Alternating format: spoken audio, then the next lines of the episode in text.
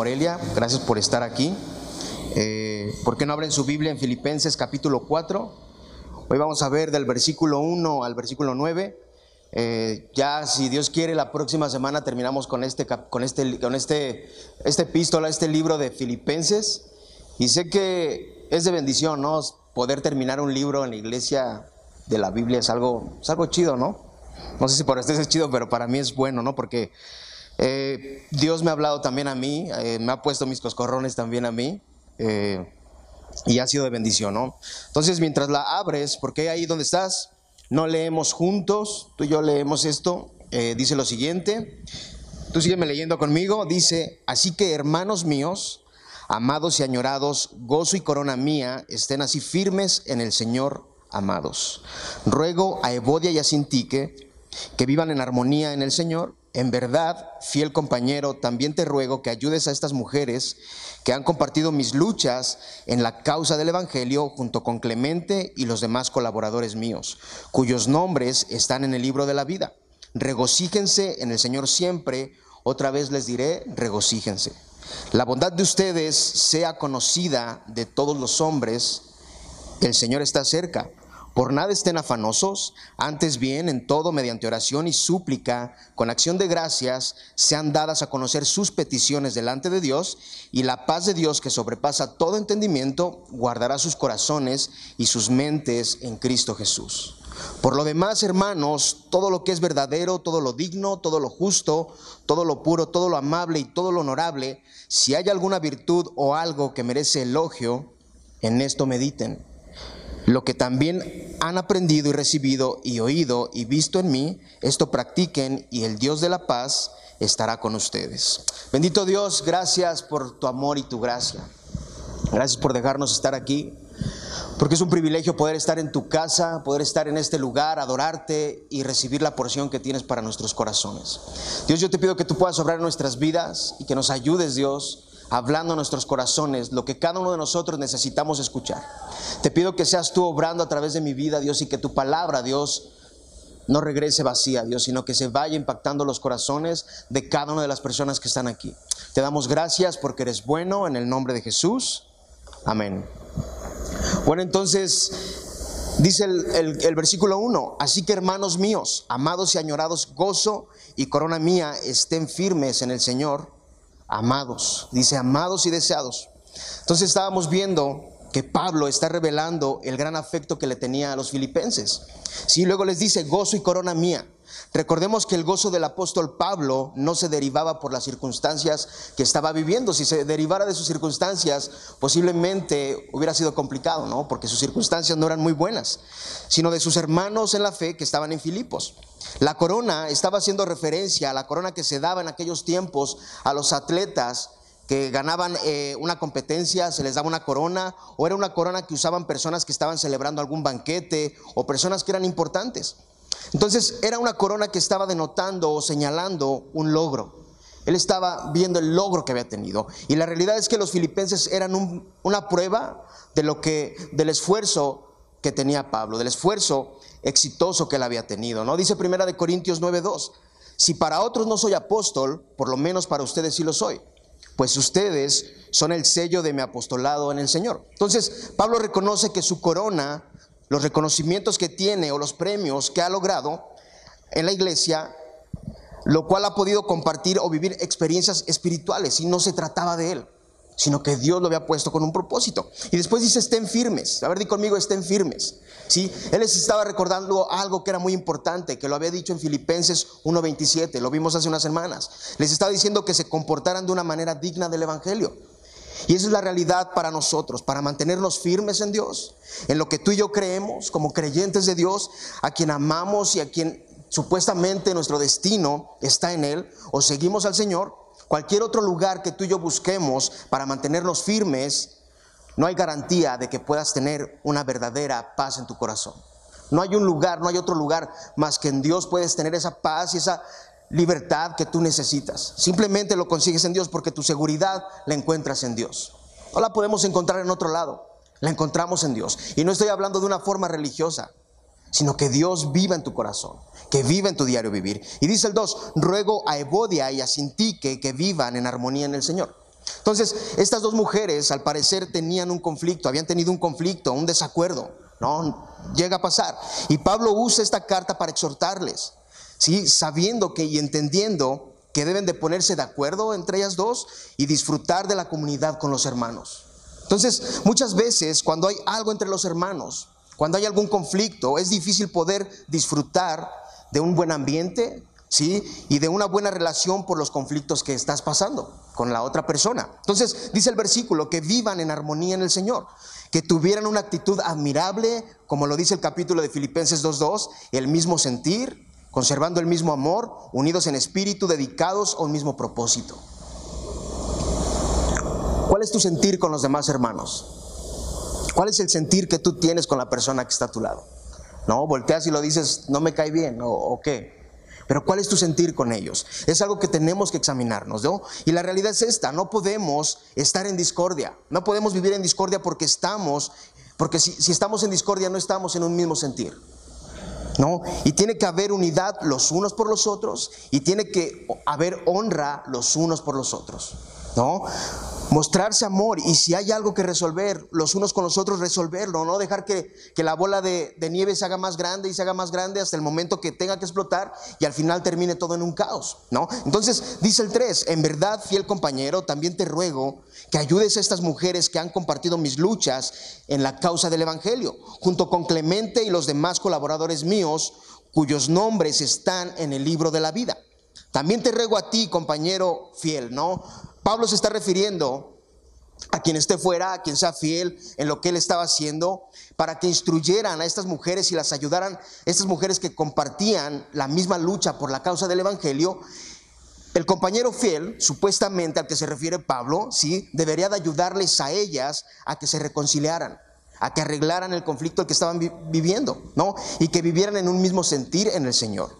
Esas mujeres eran fieles colaboradoras de Pablo en proporción del Evangelio pero ahora estaban en, un punto de discordia, lo cual Pablo cree que es necesario aclararlo, ¿no? Y es necesario aclarar cosas muchas veces ¿no? Porque ahora en la iglesia, siendo hermanos, siempre hay conflictos y situaciones difíciles, ¿no? Y dice aquí junto a Clemente, el cual se menciona simplemente aquí, solo Dios sabe quién era Clemente, ¿no? A lo mejor Dios pues, ha puesto un Clemente en tu vida para arreglar algunas situaciones y solo lo viste esa vez y ya no lo volviste a ver. Y dice los demás colaboradores míos, habiendo más personas en Filipos que eran fieles colaboradores de Pablo y todos ellos tenían el más grande honor. Eh. ¿Cuál crees tú que era el más grande honor que ellos tenían? Lo dijo el versículo, que sus nombres estaban en el libro de la vida.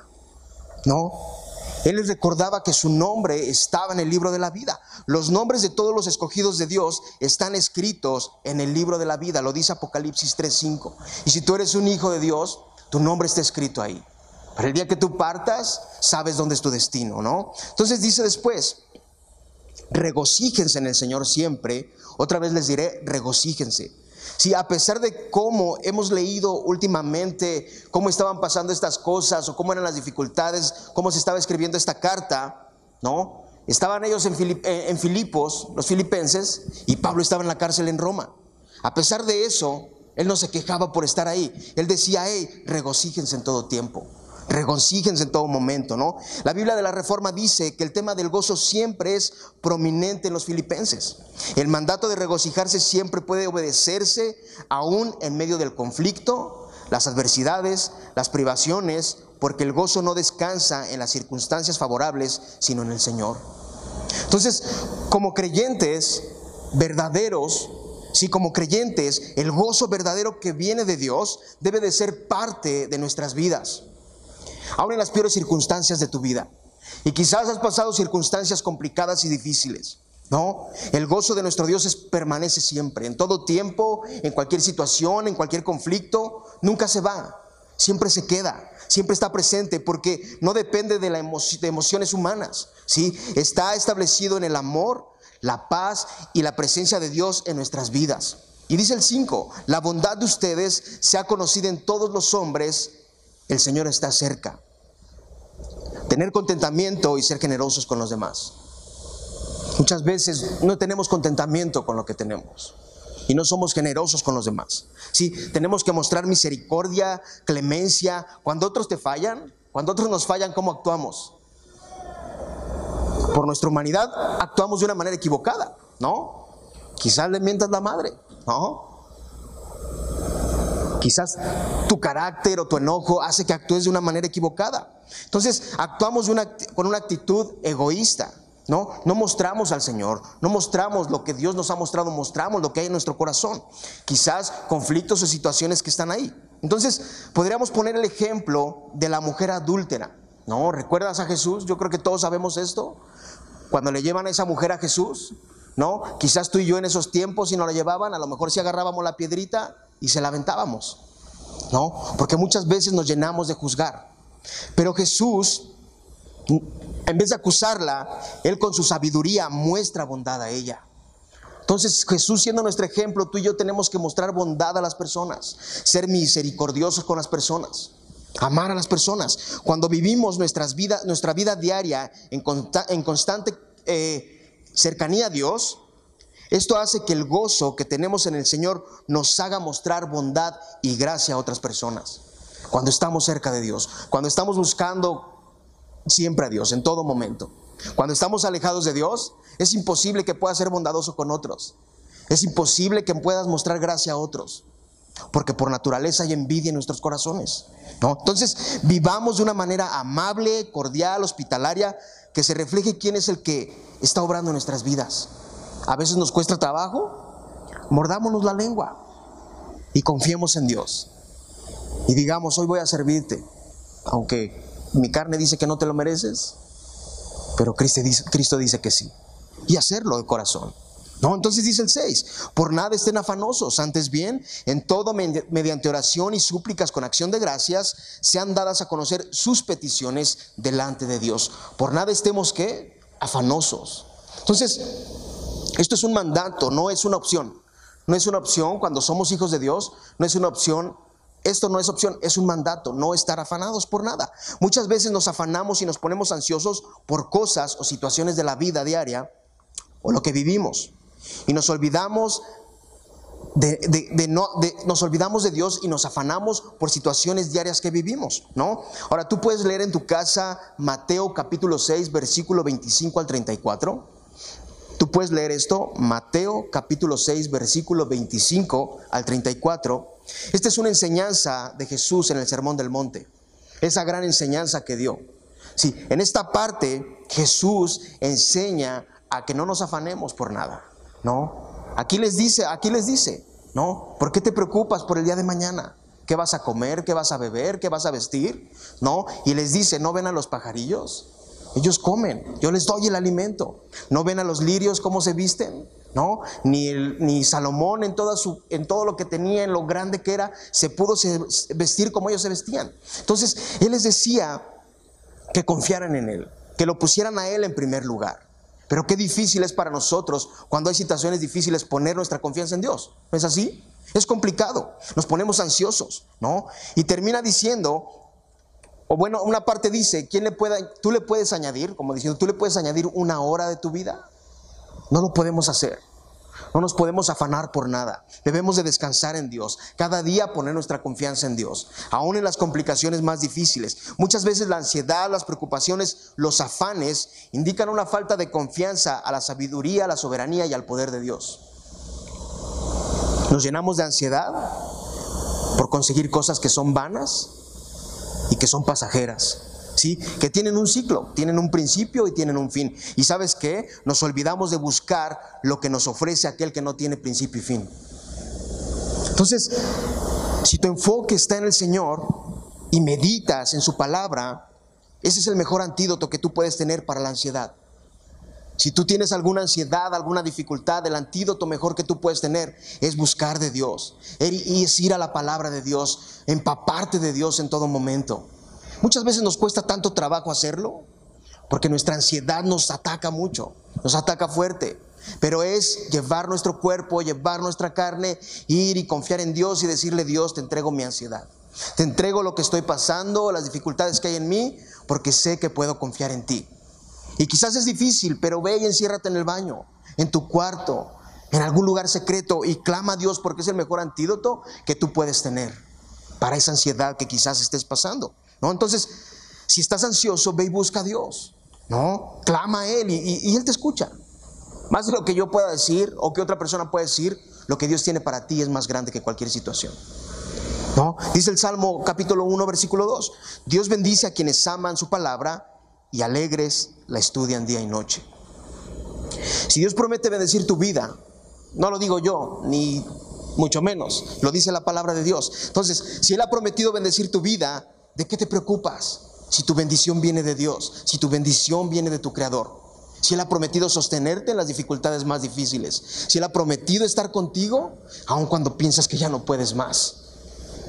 Es ir y llevar nuestro cuerpo, llevar nuestra carne y ponerla en manos de Dios y decirle, ayúdame en esta situación que yo no puedo. ¿no? Y no estoy diciendo que es malo que vayas con alguien y le pidas ayuda y le pidas un consejo.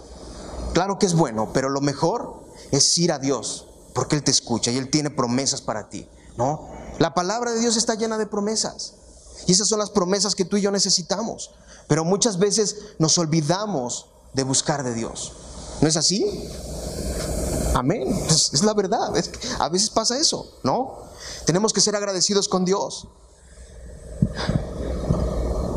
Porque cuando somos agradecidos con Dios, tú vas con Él y le llevas una oración, una oración desde lo más profundo de tu corazón, y Él te escucha.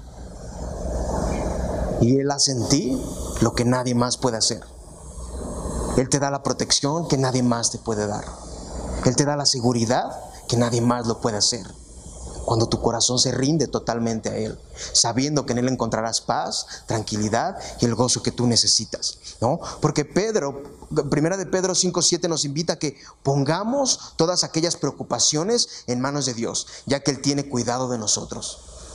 Qué, qué glorioso, que Él tenga cuidado de nosotros. Cualquiera que sea la preocupación que tú tengas, confía en Dios. Pon tu confianza en Dios, ponlo a Él en primer lugar. Él ha prometido cuidar de ti en todo tiempo de tu vida, de tus situaciones. Él tiene cuidado de cualquier situación que tú estés viviendo o pasando aún, en las ansiedades, en las inseguridades, en las complicaciones que tú estés viviendo. Él tiene cuidado de ti. Su amor soberano y su gracia infinita están sobre de ti porque Él lo ha prometido.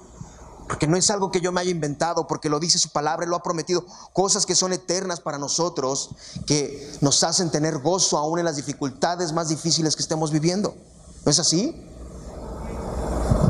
Porque en Él tenemos una paz incalculable. ¿Y que es incalculable? Una paz infinita. Una paz ilimitada. En Él tenemos paz. ¿No es así? A conmigo, en Él tenemos paz. En lo que tomo agua. Entonces, dice, una dice un comentario de este versículo.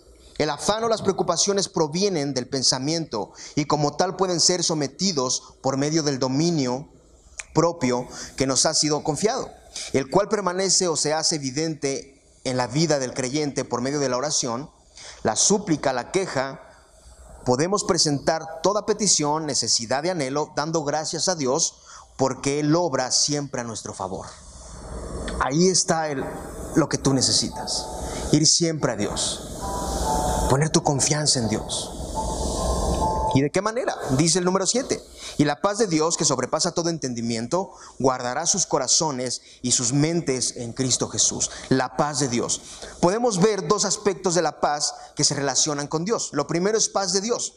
Pablo continuamente utilizaba esto a la introducción de sus cartas, ¿no? Paz de Dios. Eso, esto nos recuerda que nuestra paz viene a nosotros como un regalo de Dios. Y lo segundo es paz con Dios. Esta es la paz de la cual se refiere Filipenses 4:7. Es más allá de todo entendimiento, de todo lo que podamos entender. Esto es más allá de nuestro poder de pensar. ¿No? La paz de Dios no tiene variación. La paz de Dios no tiene variación, es una tranquilidad, una paz completamente segura, nadie la puede mover. Y si Dios está prometido de darte paz, Él te la va a dar, porque no existe nada que pueda mover esa paz que Él te ofrece. Si Él te va a dar la paz que tú necesites, alguien puede decir, sí lo creo. Entonces Dios está dando como respuesta la paz que viene de Él a esas oraciones que van encaminadas dejando atrás toda preocupación y toda ansiedad. Cuando tenemos una ansiedad, ¿a qué corremos? a pensar lo que, lo que nuestra mente nos quiere decir, ¿no? Porque nuestra, cuando, cuando estamos ansiosos, en vez de ir a Dios, pensamos en lo que nos pueda pasar, ¿no? Podemos pensar, quizás, me puedo morir, me puede pasar esto, qué va a pasar con esto, pero es ir a Dios y dejar esas preocupaciones y tener una confianza total en Dios. La paz de Dios es completamente inexplicable.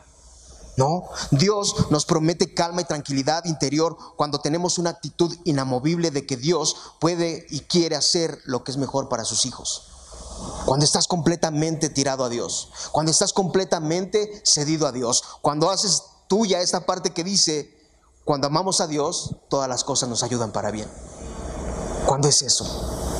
Y sí, a veces hay cosas que no son buenas, pero es confiar en Dios. Su paz sobrepasa todo entendimiento. Viene de, algo divino que no se puede comprender, es más allá del intelecto, del análisis, de la sabiduría humana. ¿No? Dice Isaías 26:3, tú guardarás en perfecta paz todo lo que confía, todos los que confían en ti, a todos los que concentran en ti sus pensamientos. Entonces, yo te preguntaría hoy, ¿en dónde están tus pensamientos? ¿Están en Dios? o están en las dificultades que tienen. tú puedes examinar y ver dónde están tus pensamientos y qué es lo que vas a hacer y qué es lo que deseas hacer. ¿Sí? Entonces, la paz de Dios guarda los corazones y las mentes de los creyentes en medio de grandes pruebas, ya que su confianza está en Dios. Cuando nuestra confianza está en Dios, cuando somos creyentes, cuando hay pruebas y dificultades, podemos descansar en Él, porque nuestro corazón está en Él porque nuestro pensamiento real está en Él, ¿no? Entonces, el 8 dice, por lo demás, hermanos, todo lo que es verdadero, todo lo digno, todo lo justo, todo lo puro, todo lo amable, todo lo honorable, si hay alguna virtud o algo que merece elogio, en esto mediten. Todo lo que es verdadero y lo que es real, a nosotros que nos hacemos llamar hijos de Dios, lo encontramos en cuatro aspectos que son necesarios y muy relevantes para la vida del creyente, para la vida del cristiano. Son cuatro aspectos, di conmigo cuatro aspectos. Lo primero y lo principal es Dios. Eso es lo principal. Dice segunda de Timoteo capítulo 2, 25. Instruye con ternura a los que se oponen a la verdad. Tal vez Dios les cambie el corazón y aprendan la verdad. El único que cambia los corazones es Dios. Es el único que lo puede hacer. Sí, porque Él nos muestra la verdad la verdadera necesidad que tenemos en nuestras vidas. Nadie más lo puede hacer. A veces nos ponemos con una actitud de querer cambiar a las personas. Decir, yo lo tengo que cambiar. Yo lo voy a cambiar. No, muchas veces nos casamos diciendo, yo, no la hace, yo voy a cambiar a mi esposa. Yo voy a cambiar a mi esposo. Yo lo voy a hacer. Tú y yo no tenemos el poder para hacerlo. Dios es quien tiene el poder. Lo segundo es Cristo. Es Dios lo segundo es Cristo. Efesios 4, capítulo 4, versículo 20, 21 dice, pero esto no es lo que ustedes aprendieron acerca de Cristo. No, pero esto no es lo que ustedes aprendieron acerca de Cristo, porque ustedes oyeron el mensaje acerca de Él y, y sube y, saben vivir como Él manda, siguiendo la verdad que Él enseñó. Jesús vino a mostrarnos qué? La verdad. A eso vino Jesús, a mostrarnos la verdad. No, el tercero es el Espíritu Santo. Dice Juan capítulo 16, 13. Pero cuando Él, el Espíritu de verdad, venga, los guiará a todos a la verdad, porque no hablará por su propia cuenta, sino que hablará todo lo que oiga y les hará saber lo que habrá de venir. Y lo cuatro, lo más importante que tú y yo podemos palpar en esta vida, es la palabra de Dios. Esas cuatro cosas son importantes para nuestra vida. Si tú y yo no ponemos estas cuatro verdades, eh, en nuestro caminar con Dios, va a ser difícil que avancemos la carrera. Lo primero es Dios, Cristo, el Espíritu Santo y la palabra de Dios. Porque dice en Juan capítulo 17, versículo 17, santifícalos en tu verdad, tu palabra es, tu, tu palabra es la verdad. Entonces, en estas cuatro verdades encontramos lo verdadero. Sí, como lo sigue diciendo el versículo, todo lo honesto, todo lo puro, todo lo justo, todo lo amable, todo lo honorable lo vamos a encontrar a través de estas cuatro cosas. A través de buscar a Dios, a Cristo, al Espíritu Santo, a través de la palabra. Porque déjame decirte que las prédicas no pueden llenar lo que tú necesitas. Eso viene siendo una pizca de lo que Dios tiene para ti. es algo insignificante de lo que Dios puede darte a través de su palabra. Entonces lo primero es honesto, di conmigo honesto. Como creyentes tenemos que meditar en todo lo que merece admiración y adoración, es decir, lo sagrado, lo santo, lo que nos enseña Dios, y no lo profano. Lo segundo es justo, lo justo, lo que es correcto. Debemos de pensar en lo importante de la santidad divina. Lo tres es lo puro, lo que es limpio y sin contaminación moral. Lo cuatro es lo amable, enfocarnos en todo aquello que es bondadoso y es generoso. Todo lo honorable, todo aquello que es tenido en alta estima, como lo que es en buena reputación en el mundo, como la bondad, la cortesía y el respeto a los demás. Entonces tenemos que llevar cautiva nuestra, nuestra mente, nuestros pensamientos y ser exhortados a vivir a, nuestra, no a nuestra misma manera de pensar, sino a la obediencia de Dios. Así tenemos que vivir. Qué difícil es, ¿no? Es difícil. Alguien dice que es fácil, no es fácil, pero es ir cada día y buscar de Dios, ¿no? Entonces, mantener la mente siempre en lo que Dios considera verdadero, honorable, respetable, lo justo, lo amable, lo excelente, todo lo que proviene de la naturaleza divina en unidad a Dios. Y dice el 9, lo que también han aprendido y recibido y oído y visto de mí, esto practiquen y el Dios de paz estará con ustedes. Pablo se está presentando como un ejemplo de todas estas cosas para los filipenses, ¿no? Y él en verdad podía decir, sí, yo soy un gran ejemplo. Él sí podía decir, síganme a mí como yo sigo a Cristo. Yo soy un gran ejemplo para ustedes. Tú y yo tenemos que aprender a ser ejemplo para las personas. Nuestro diario vivir. ¿No? Y sigue diciendo, y el Dios de paz estará con ustedes. Entonces, no es solo pensar en que tenemos una paz que sobrepasa el entendimiento, sino así como es Dios la esperanza de nosotros, es la fuente de paz verdadera. ¿Sí? Él es tu esperanza y Él mismo es la paz verdadera que tú necesitas. Dios es paz. Di conmigo, Dios es paz. Dios es mi paz. ¿No? Dios por medio de Cristo hizo paz con, los pecadores. ¿No? Y en cualquiera que sean las tribulaciones, Él nos ofrece una paz que es perfecta, una paz que es sincera, una paz que es sin igual. No solo Dios manda su paz perfecta y está distante allá en los cielos, no es que ya les doy mi paz y yo estoy acá en los cielos, no, sino que el Espíritu Santo, que es Dios mismo, se acerca para entregar su paz a nosotros. Qué glorioso. Eso debería de darnos gozo y alegría. Saber que Dios dejó al Espíritu Santo para que nos fortaleciera en todo momento. No, no, dijo, eh, les doy una patada y él les dejo mi paz y yo me quedo bien a gusto acá. No, mandó al Espíritu Santo, el Consolador, que nos siga fortaleciendo día con día. Entonces quiero concluir con esto. Recuerda que es muy fácil desviarnos por los afanes de este mundo. Recuérdalo bien. Es fácil desviarnos a los afanes de este mundo. Es muy fácil preocuparnos por esos afanes y poner nuestra mente en ellos. Nos ponemos nuestra mente en ellos. Recuerda poner tu mente y tu corazón enfocado primeramente en Dios. Enfócate primeramente en Dios y recuerda que lo demás vendrá por añadidura. ¿No? No, hay que enfrascarnos en discusiones o defender cuestiones personales como estas dos mujeres, sino enfocarnos en permanecer en unidad a los hermanos a causa de Cristo. Porque si nos ponemos a discutir, todos tenemos algo que decir. ¿No? Todos tenemos algo que decir y todos vamos a defender lo que queramos, pero no se trata de eso. Se trata de vivir en un mismo cuerpo, en unidad y en gozo. ¿No? Entonces, si existe alguna necesidad que te lleve a la preocupación, a la crisis, recuerda que puedes llevar esas necesidades ante el trono de Dios. Él te va a dar la paz segura que tú necesitas. Él, te lo ofreció y Él te la va a dar. Él tiene cuidado de tu vida aún en las circunstancias difíciles y humanamente imposibles. ¿sí? De tener tranquilidad, Él te da una paz inexplicable. Y que todo lo que ocupe tus pensamientos sea lo honorable, lo verdadero, lo justo, lo puro, lo amable y no los afanes de este mundo. Y recuerda que las cuatro cosas que tú necesitas tener bien cimentadas en ti no es escuchar el devocional de la mañana. No es escuchar al que predica mejor. Es Dios Es a Cristo, el Espíritu Santo y la palabra de Dios. Esas cuatro cosas son necesarias para nuestro diario vivir, necesarias para seguir avanzando. Si no son parte de nosotros, difícilmente cumpliremos la carrera. Estás, donde estás ahí no oramos. Bendito Dios, gracias porque eres bueno. Amado Dios, quiero darte gracias por tu palabra y con humildad vamos ante tu trono el día de hoy.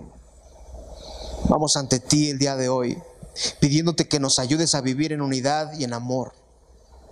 Y Padre, la realidad es que es muy fácil dejarnos llevar por los afanes de este mundo, afanarnos por cosas que no son relevantes.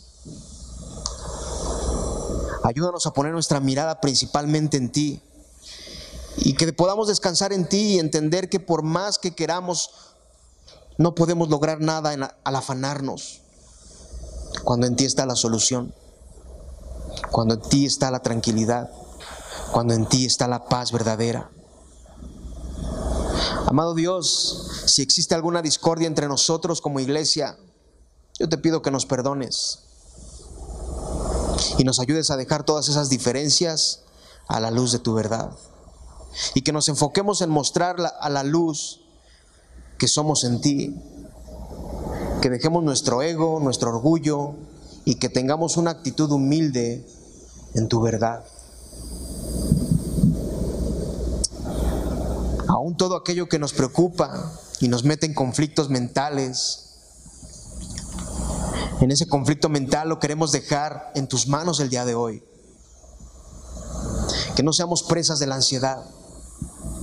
Quita toda esa, ansiedad que cargamos, todo eso que nos roba la paz, que nos roba la tranquilidad que tú nos has mostrado. Ayúdanos. Quita todas esas preocupaciones, esas aflicciones, que las pongamos en, en ti, Señor, que nuestros corazones de verdad estén en ti.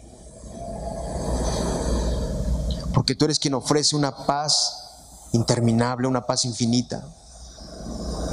Porque, amado Dios, Dice en tu palabra que tú tienes cuidado con de nosotros y lo creemos. Creemos, Dios, lo que dice en tu palabra, en que tú, Dios, das una paz que sobrepasa todo el entendimiento humano. Lo creemos desde lo más profundo de nuestros corazones. Ayúdanos, Dios, a seguir confiando en ti. Ayúdanos, Dios, que nuestros corazones, Dios, realmente, Dios, tengan hambre de tu palabra y tu verdad. Que los pensamientos en nuestras vidas sean vivir buscando lo bueno, lo honorable, lo justo, lo verdadero, y no los afanes de este mundo que poco a poco nos pueden ir jalando por un camino equivocado. Ayúdanos Dios. Amado Dios, aún si hay alguien aquí que esté pasando por dificultades de ansiedad o por afanes en su vida o preocupaciones que estén quitándoles el sueño, la paz y la tranquilidad. Hoy en humildad como hermanos nos unimos a ellos y te pedimos que tú les traigas la paz que necesitan, Dios. Que seas tú obrando en sus corazones y ayudándoles, Dios, en esta crisis que están pasando. Porque sabemos, Dios, como te lo dije hace un te lo decimos hace un ratito. Sabemos que la paz que tú ofreces es interminable, Dios. Y quizás si es la que necesitamos hoy, nos rendimos a ti y si en algún momento dejamos de confiar en ti, nos ponemos en tus manos y te pedimos que tú obres en nuestras vidas. Te lo pedimos en el nombre de Jesús. Amén.